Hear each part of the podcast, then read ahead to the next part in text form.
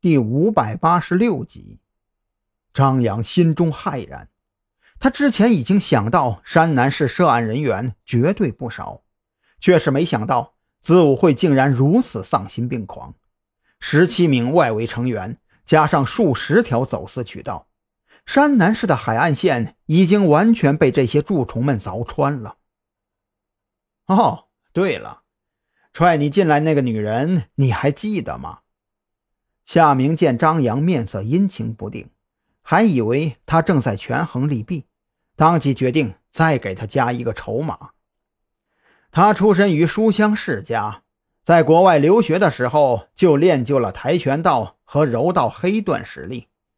更为难得的是，他还从未被任何人染指过，而这也是我为你精心准备的礼物之一。作为预备指示，你拥有对他的任意处置权。夏明说完这些，看似稳操胜券，可实际上内心却是无比慌乱。作为一名区域执事，看起来很是风光，可实际上，在子午会内部真正的大佬眼中，顶多算是个中层管理罢了。而这一次的山南市事变，因为夏明的疏忽大意。特侦局迅速打开了缺口，虽然没有获得实质性进展，却也斩断了不少走私线路的关键点，而这也让子午会高层非常震怒。如果此次启用张扬出现差错，等待张扬的自然是人间蒸发，可等待他下明的又能好到哪里去呢？听起来不错。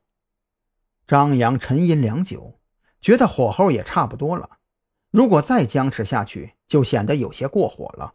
索性一把掐灭烟蒂，抬起头直视夏明的投影。但是，我要求和地位更高的人谈。既然你说了，过了观察期，我和你地位一致，由你来启用我这个蛰伏者，是不是有些不够格了？张先生，你不要得寸进尺。夏明心中一凛，他怎么也没有想到。张扬会提出这样的要求。如果放在正常情况下，只要张扬这个定时炸弹能够被解除掉，那么高层会很乐意抽空见他一面，好好的安抚一番。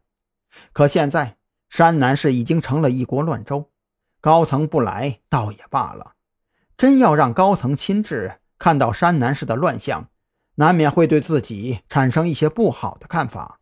到那个时候。想到如此可怕的后果，夏明当即一个冷战。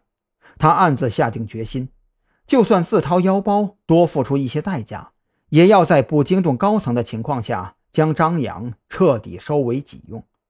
这样的话，即便山南市所有部署被放弃，自己可以美其名曰是主动放弃，而不是被特侦局追查而导致全军覆没。得寸进尺。张扬面色阴沉地晃动着脑袋，颈椎骨发出噼里啪啦的声响，脸上也挂起了一抹邪魅的笑意。尊敬的夏明指示，你可不要忘了，我此刻的贪婪完全是被你勾起来的。我忽然觉得你的话很有道理，那些见鬼的责任和使命有个屁用！既然做出了选择，那我就必须为自己的决定负责。夏明死死地盯着眼前屏幕，在这么一瞬间，他忽然觉得此时的张扬就像是一条毒蛇，一条刚被人从冬眠中唤醒、饥肠辘辘、急切想要进食的毒蛇。这一刻，夏明有些后悔了。如果一开始上报的时候将计划定为铲除张扬这个子午会的眼中钉、肉中刺，那么此时他只需要勾勾手指，会议室里。就会充满了神经毒素。虽然杀死张扬和招降张扬相比，功劳会小了很多，可至少不会像现在一样骑虎难下。